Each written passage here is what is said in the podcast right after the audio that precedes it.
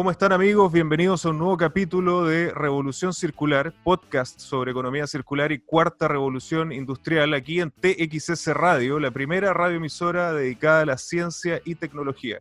Soy Petar Ostoich y como cada semana este podcast es traído a ustedes gracias al Centro de Innovación y Economía Circular CIEC Siempre los invito a que mantengamos la conversación a través de redes sociales utilizando el hashtag Revolución Circular. Me pueden encontrar en Twitter en arroba también en Instagram arroba. Y les recuerdo, invito a que vean esta entrevista y todos los capítulos anteriores de Revolución Circular suscribiéndose en mi canal de YouTube. Hoy estoy muy contento porque tengo de invitado realmente un referente y un pionero del emprendimiento digital, no solo en Chile, sino que en América Latina. Él es Leo Prieto, es emprendedor Endeavor, que también como parte y miembro de esta organización me llena de orgullo siempre invitar a, miembros de, de Endeavor. Es diseñador y desarrollador chileno, pionero en la industria de Internet en Latinoamérica, eh, fundó a los 15 años ImageMaker, además de Firewire, BetaZ y recientemente Odd Industries, emprendimiento del que vamos a hablar mucho más en detalle durante este capítulo, ayudando a las industrias menos digitalizadas a convertirse en organizaciones orientadas a datos usando visión computarizada e inteligencia artificial. Leo Prieto, bienvenido a Revolución Circular. Gracias, por la invitación. Para mí es súper importante que estés hoy porque realmente, como decía en la introducción, eres un pionero en, el emprendimiento digital y lo que proponemos desde, desde Revolución Circular es que estamos viviendo un cambio de paradigma donde la cuarta revolución industrial, a través del modelo económico de la economía circular, está eliminando las barreras entre el mundo físico, eh, digital y biológico. Y eso eh, tú lo has eh, evolucionado y desarrollado a lo largo de tu carrera y particularmente hoy en tu último emprendimiento o de Industries. Pero primero, para los pocos que quizás no te conocen, me gustaría que conversáramos quién es Leo Prieto, cuál ha sido tu camino y cuáles han sido los hitos que te han llevado a, llegar a, tener ahora este nuevo emprendimiento enfocado en sustentabilidad, productividad y eficiencia. Bueno, te, cuento en, en, resumen, yo era uno de esos clásicos niños inquietos que metía los dedos al enchufe, que desarmaba cualquier cosa que tuviera electricidad. Eh, y, experimentando y curioseando tuve la suerte de, vivir en un país llamado Chile, que como muchos de ustedes deben saber fue el primer país en toda América Latina en tener acceso a Internet y uno de los primeros países en el mundo, de hecho uno de los únicos dos países en todo el hemisferio sur en esa época en tener eh, acceso a Internet. Eh, y esa curiosidad de romper y abrir cosas me, me, me llevó a la Internet muy tempranamente. Eh, y, obsesioné, me enamoré inmediatamente. O sea, vi que esta cuestión iba a tener un potencial gigantesco. Por muy básica, por muy eh, árida que fuera, el hecho de escribir una, un par de códigos y estar en Francia, otro par de códigos y estar en Australia. Estamos hablando del principio de los 90, cuando hacer una llamada dentro de Chile, eh, cierto, a larga distancia, era carísimo, ni hablar eh, fuera del país, y de repente yo voy a estar saltando de un rincón del planeta y otro con el costo de una llamada local eh, y podíamos compartir información libremente. Entonces era evidente que esto iba a ser gigante. ¿Qué tan grande o qué, cómo iba a funcionar? Nadie sabía. Entonces rápidamente empecé a dedicarle más horas a esto que a las tareas del colegio y eventualmente eh, terminé tan metido en este mundo que, que, un poco por accidente creé un emprendimiento cuando tenía 15 años que empezó a traer clientes reales y ahí la, la bola nunca dejó de, de, de, rodar, ¿no es cierto? Me salté la, la universidad, eh, me dediqué 100% a emprendimientos tecnológicos, a lo largo de toda mi vida y hoy día estoy dedicado a, a, mi quinto emprendimiento tecnológico donde el hilo conductor, quizás Peter, como tú comentabas al principio, eh, es que la digitalización ha ido cambiando una serie de industrias, ¿no es cierto? Por partir muy básico, eh, el email cambió la industria de las telecomunicaciones. ¿cierto? Ya no nos estábamos solamente comunicando por voz, por el teléfono, eh, mucho menos, ¿cierto?, por texto con telegramas o con cartas, sino que ahora podíamos empezar a comunicarnos de un rincón del planeta a otro de forma radicalmente distinta. Y eso empezó a cambiar la forma en que nos relacionábamos con los bancos, la industria financiera, empezó a cambiar la forma en que nos relacionábamos con el comercio, ¿cierto? Y el mundo del retail, como empezamos a eh, cambiar la forma en que nos relacionábamos con los medios, ¿cierto? Los medios digitales y por, por consecuencia la publicidad digital. Y todas esas industrias hoy día son las industrias más digitalizadas del mundo. Y sin embargo, la gran mayoría del mundo, la gran mayoría de las industrias del mundo siguen siendo análogas. Por lo tanto, vivimos en un mundo tremendamente digital, como individuos hoy día somos tremendamente digitales, pero sin embargo, la mayoría de las industrias siguen funcionando de una forma tremendamente análoga. Entonces, por mucho que estemos en el siglo XXI y el 2020, todavía eh, hace falta un esfuerzo y ese es un poco mi foco hoy en día. Cómo ayudar a digitalizar a la gran mayoría de las industrias que todavía son análogas. Creo que Chile también ha sido eh, muy pionero en esto. A mí me sorprendió mucho cuando empecé a leer más sobre tu caso y salía data que quizás mucha gente no sabe, ¿no? Que Chile fue uno de los primeros países, junto con Nueva Zelanda en el hemisferio norte, los dos primeros países en tener internet, cuando había menos de un millón de personas en el mundo conectadas. Y yo creo que eso también ha sido un mindset que, ha facilitado la, creación de nuevos emprendimientos digitales en, nuestro país. Pero el, ser digital que tú has promovido eh, creo que es fundamental, porque tocas un punto que es súper importante, que el Internet y la digitalización también permiten emparejar la cancha. Si puedes eh, ahondar un poco más en esa idea, por favor. Sí, mira, cuando, yo hablo de la importancia de ser digital, hablo que hoy día no importa cuál sea tu industria, eh, no importa ¿cierto? si estás en una, eh, fábrica de salchichas o vendes ropa interior femenina o la industria que sea, hoy día todos tenemos que funcionar como o pensar como eh, organizaciones digitales. Eso incluso afecta a los organismos públicos, ¿cierto? Los gobiernos locales, los municipios, ¿cierto? Em, las intendencias, pero también el Congreso, eh, el Poder Ejecutivo, el Legislativo, todos tenemos que empezar a pensar como organizaciones digitales y eso básicamente em, indica que tenemos una capacidad de adaptación, una capacidad de eh, ser mucho más ágiles y entender de que tenemos que estar preparados para poder cambiar. Y un poco lo que estamos viendo hoy en día, ¿cierto? Con este esta crisis eh, ¿cierto? sanitaria, pero también económica, social y obviamente ambiental. Tenemos una crisis ambiental que ya eh, no es de ahora, no es del 2020, ¿cierto? Se nos olvida, estamos muy enfocados quizás en el coronavirus y se nos olvida de que del trasfondo de todo esto tenemos una crisis ambiental que lleva, ¿cierto?, eh, décadas y de la cual tenemos que poner como primera prioridad. pero lo único que sabemos con todas estas crisis es que nos obligan a tener que funcionar distinto. No podemos seguir haciendo las formas eh, o las cosas, perdón, de la forma en que las hacíamos antes. Eh, entonces, tal como comentabas tú, a principios de los 90, cuando Chile se convierte en uno de los primeros eh, países del mundo, desde el, desde el hemisferio sur, a conectarse a este Internet que vivía casi exclusivamente en el hemisferio norte, nos dio una ventaja, nos dio un punto de partida. Y tenemos muchos emprendedores y tenemos muchos casos chilenos. A veces nos cuesta hasta creerlo. Cuando aparece un chileno diciendo, oye, somos los únicos en el mundo, los primeros en el mundo en esta innovación tecnológica, alguien dice, ¿será verdad? ¿Realmente podremos hacerlo? Bueno, sí, pasaron cosas bastante particulares que nos dieron estas ventajas y por eso están pasando ese tipo de cosas.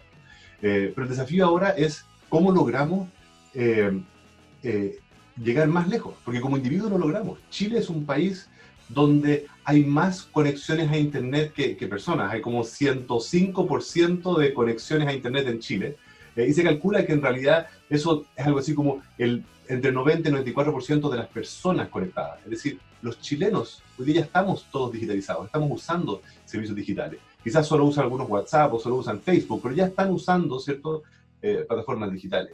Y el desafío ahora es cómo logramos que las empresas que tienen que tener esta, o las organizaciones, ni siquiera las empresas, que tienen que tener esta capacidad de adaptación, pueden adoptar esta mentalidad de estar más dispuestas al cambio y de empezar a adoptar estas nuevas herramientas, nuevas formas de funcionar. Absolutamente.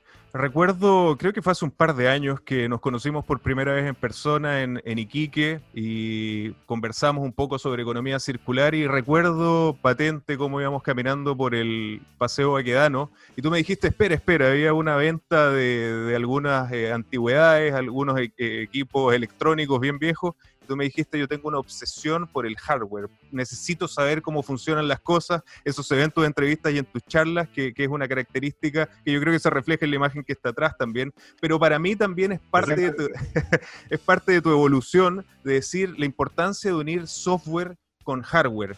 Y, y para mí, Odd Industry también es una señal de esa, de esa evolución como, como emprendedor. De hecho, me agarro de la idea que tú señalaste y lo leí hace muy poco en, en, Twitter, eh, una frase de Naval Ravikant, donde decía, es posible que tu empresa no esté en el negocio del software, pero eventualmente una empresa de software estará en tu negocio.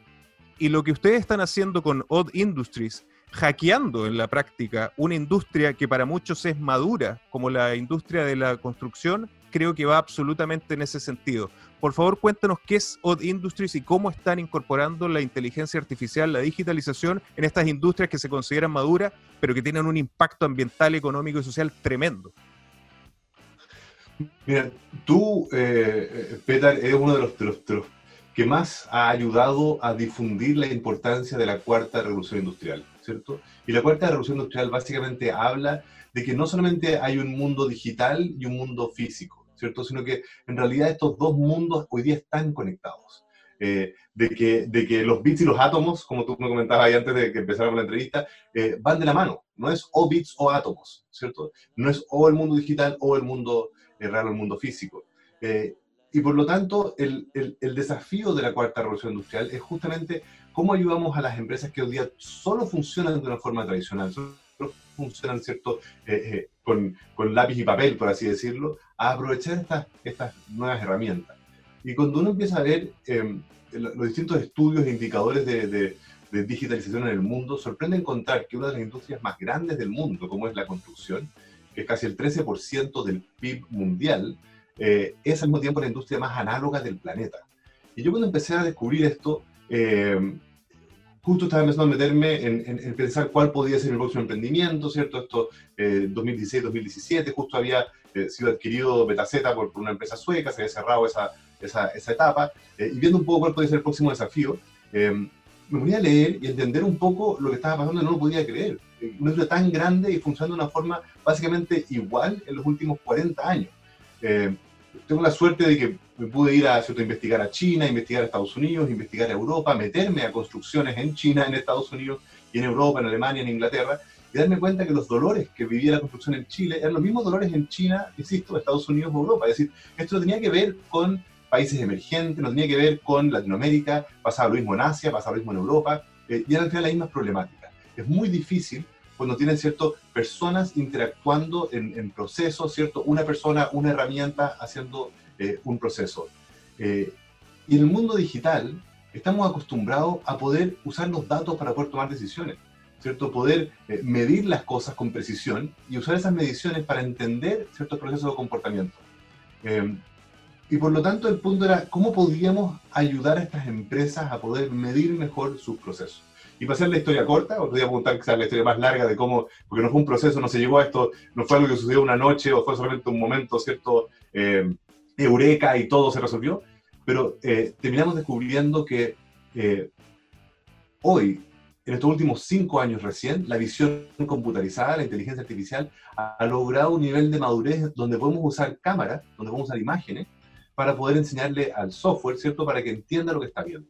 Entonces, hoy día lo que OT hace es que eh, nos conectamos a cámaras que están mirando procesos constructivos, pero también trabajamos con la minería, trabajamos con fábricas, trabajamos con eh, recursos naturales, puertos, logísticas, tenemos una serie de, clientes distintos, pero nuestro foco partió en la construcción. Entonces miramos los procesos constructivos eh, y a partir de lo que estamos observando vamos generando datos en tiempo real y de forma automática que ayudan a entender el proceso. ¿Y por qué es importante eso? Porque lo que tenemos que lograr es que se ejecute el plan, ¿cierto? En presupuesto y en plazo. Y de esa forma eh, podemos garantizar de que el proyecto termine de forma correcta. Y eso tiene un impacto obviamente financiero, eh, logra que esa constructora o ese mandante, ¿cierto?, que está haciendo el proyecto inmobiliario eh, eh, ejecute dentro del presupuesto con la rentabilidad esperada, pero también tiene un impacto social, ¿cierto?, de menos días donde tienes trabajadores en un ambiente de alto riesgo y también usamos nuestra, nuestra inteligencia artificial para ayudar a garantizar la seguridad de los trabajadores, de que se cumpla el uso de los EPP, de los elementos de protección personal, de que no se entre a zonas de alto riesgo y cosas así, pero también tiene un impacto medioambiental, ¿no es cierto? Porque uno de los problemas de la construcción es que debido a lo difícil que es poder darle seguimiento a una obra, se cometen muchos errores. De hecho, McKinsey calcula que una de cada cinco horas de un proceso constructivo es un trabajo repetido, es decir, algo que tuvo que hacerse de nuevo porque se hizo mal.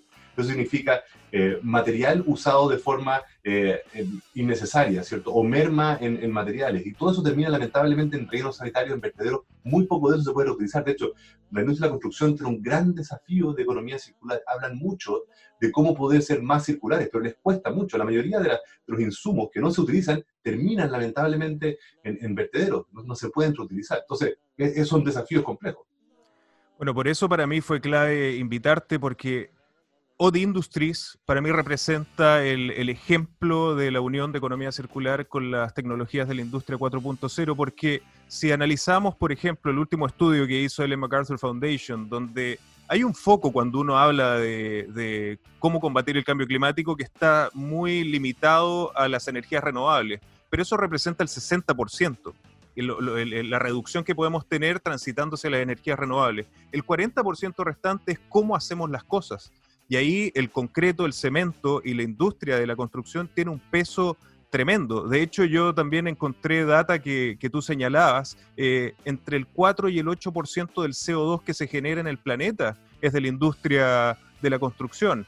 Y cada año, eso lo encontré en una presentación tuya, se desecha eh, cada empresa de concreto un, un edificio de 20 pisos. Realmente el impacto es tremendo. Y otro dato que encontré en Chile es que 5 millones y medio de toneladas se generan de residuos solamente en la construcción. Y hoy, en nuestro país, la construcción genera el 8% del PIB, el 9% de los empleos y el 33% de los residuos. Por, por, lo tanto, las soluciones que están desarrollando emprendimientos como el tuyo son claves para transitar hacia una economía circular en la industria de la construcción.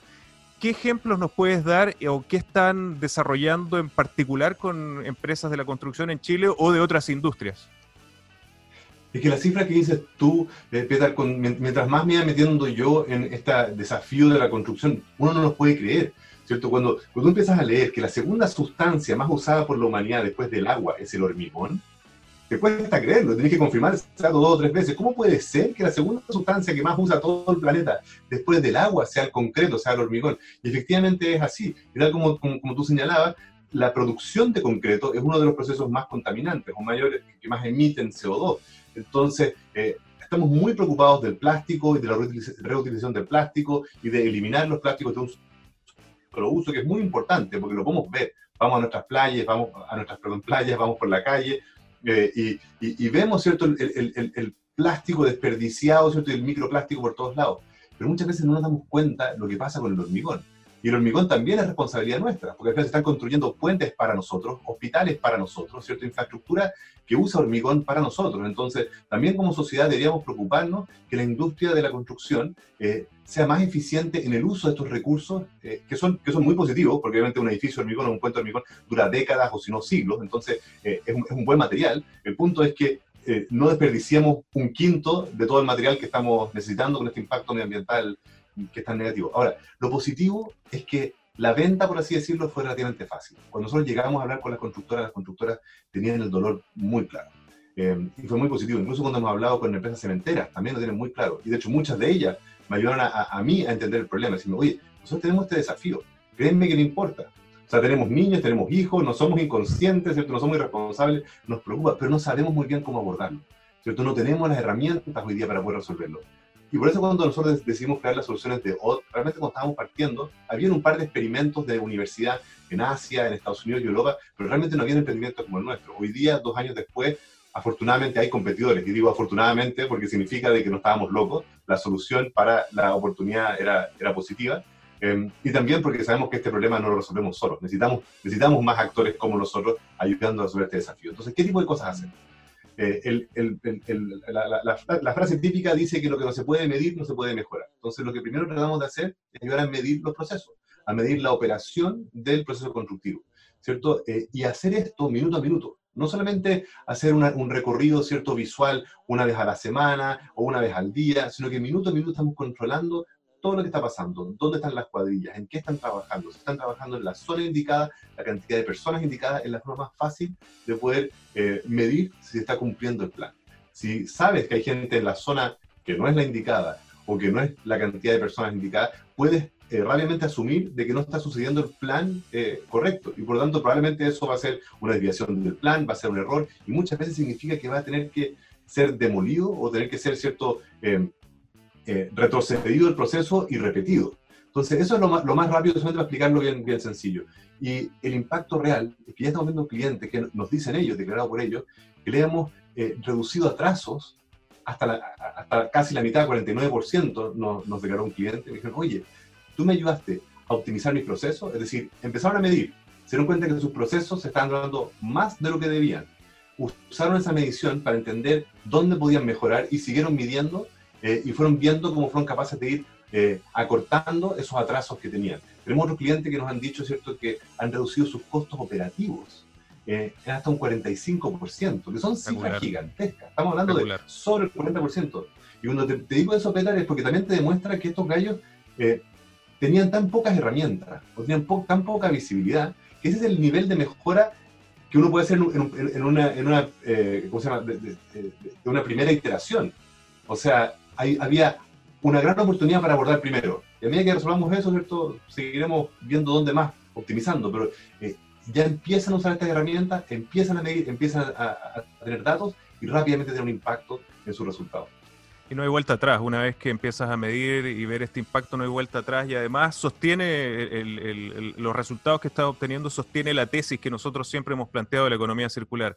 Tiene que tener un impacto económico. Esa es la, primera vara de medición porque el modelo en sí mismo trae el beneficio social y medioambiental, pero para el que adopta la economía circular tiene que haber un flujo de caja positivo. Así que en, ese sentido es fantástico. Y, me tomo del tema de la importancia de la construcción y del concreto. A nosotros nos ha pasado lo mismo con Neptuno Pumps. Nosotros estamos viéndolo con los metales, que también es un tema que de repente está eh, eh, ausente en el, en el debate, pero como te contaba con este estudio de Ellen MacArthur Foundation, son materiales, recursos estratégicos que tienen un gran impacto económico y ambiental.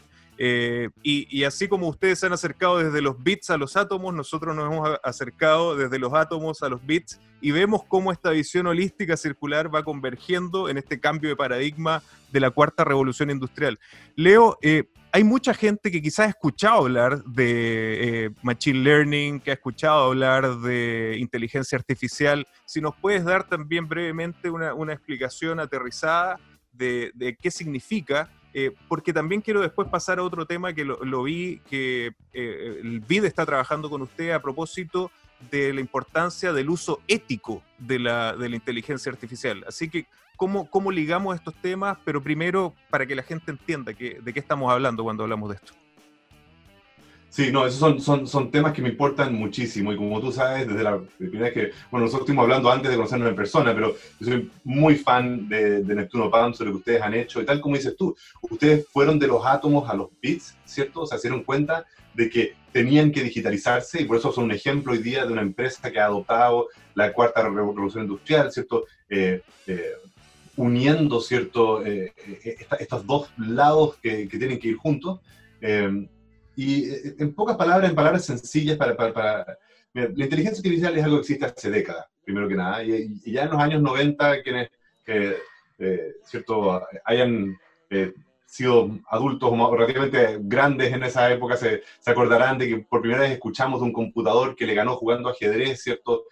a una persona, ¿cierto? Un computador de IBM que le ganó jugando ajedrez a Gary Kasparov, al, al, al maestro, al gran maestro del ajedrez. Entonces, ya hemos escuchado de que puede haber inteligencia que pueda ser superior a la humana, ¿no es cierto? Pero hay que entender que la inteligencia artificial actual es muy funcional, es inteligencia artificial específica. Ese computador de IBM solamente podía jugar ajedrez, no podía hacer nada más. Si le pedíamos que manejara un auto, chocaba, ¿cierto? No sirve de nada. Al mismo tiempo, hoy día en el 2020 tenemos autos, ¿cierto?, de Tesla, que son vehículos autónomos, que son capaces de manejar solos en la autopista e incluso manejar mejor y cometer menos errores y por tanto menos accidentes que un ser humano. Entonces, nuevamente, tenemos ahí inteligencia artificial que es superior a la humana para manejar. Pero también, si le pedimos a ese auto de Tesla que eh, juegue ajedrez, va a perder, porque solo sabe manejar, no sabe jugar ajedrez. Entonces, la inteligencia general artificial eh, aún no existe, estamos muy lejos de eso. Una inteligencia artificial que replique al ser humano, eh, estamos a décadas y algunos dicen incluso potencialmente siglos de que lleguemos a eso, porque es muy difícil estimar la complejidad de, ese problema. Entonces, la inteligencia artificial hoy día es muy, muy avanzada, es superior al ser humano en tareas y habilidades específicas. Por ejemplo, lo que hacemos nosotros es usar visión computarizada y recién hace cinco años la visión computarizada es más rápida y precisa que los humanos en entender lo que está viendo. Pero vuelvo a insistir, esa inteligencia artificial solo sirve para eso. ¿Y por qué solo sirve para eso? Tal como eh, comentaba tú, Peter, hoy día tenemos una disciplina dentro de la inteligencia artificial que se llama Machine Learning o aprendizaje de máquina, donde básicamente es un, nuevo paradigma que, que, lleva un par de, de, décadas, pero en realidad se aceleró en esta última década, e incluso en la segunda mitad de, de la última década, donde hubo más mayor eh, aceleramiento, donde básicamente eh, dijimos, como humanidad, no, no es que yo y mi equipo, pero como humanidad dijimos, ¿sabes qué? es muy difícil poder darle a un computador todas las reglas necesarias para entender lo que tiene que hacer, como en el caso del ajedrez. El ajedrez es un problema de fuerza bruta, se le tiran todas las posibilidades y eh, eh, este computador trata de buscar la mejor alternativa. Y dijimos, ¿sabes qué? ¿Por qué no creamos un modelo de inteligencia artificial donde nosotros los entrenamos de la misma forma en que uno entrena a una mascota, por ejemplo?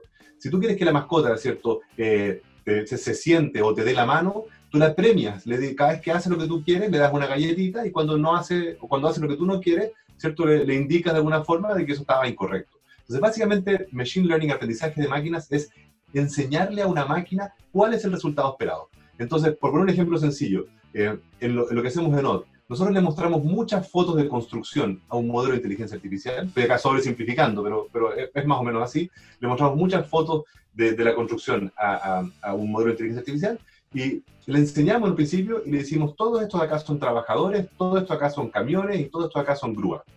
Eh, y estamos ahí entrenándole, es muy manual inicialmente, enseñándole lo que hay y después de un rato eh, empieza a entender y te, empieza a proponer, ¿es esto un trabajador? ¿Es esto una grúa? Y tú le dices, muy bien, esto sí es una grúa, muy mal, esto no es una grúa. Y después de un rato, eventualmente, ese modelo de inteligencia artificial es mejor que el ojo humano. Es decir, eventualmente te dice, ¿es esto un trabajador? Y tú empezás a mirar y le decís, zoom, decís, chuta, wow, hay un trabajador ahí, ni, ni, siquiera me he dado cuenta yo que hay un trabajador, pero el modelo de inteligencia artificial encontró el trabajador que yo no estaba viendo. Entonces, es increíble, porque lo que puede lograr es muy sorprendente. Y como es tan sorprendente, tú incluso lo puedes entrenar para decirle, este es un hombre y esta es una mujer.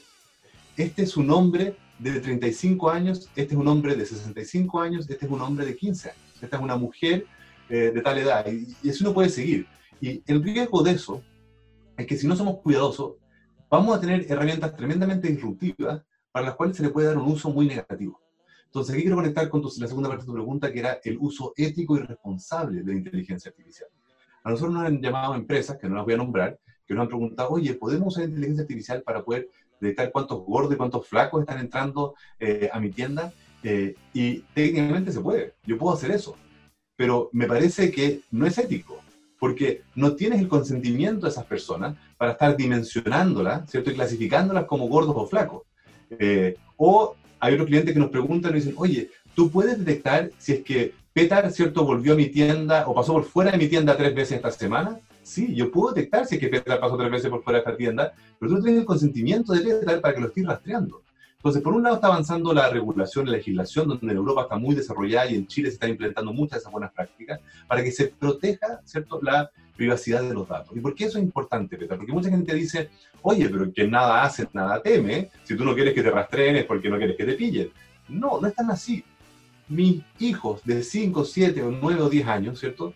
Cuando salen a la calle, yo no quiero que estén rastreando donde están. No es que ellos hayan hecho algo malo. No tienen por qué estar rastreando el movimiento y el comportamiento de mis hijos de, de 9 o 10 años.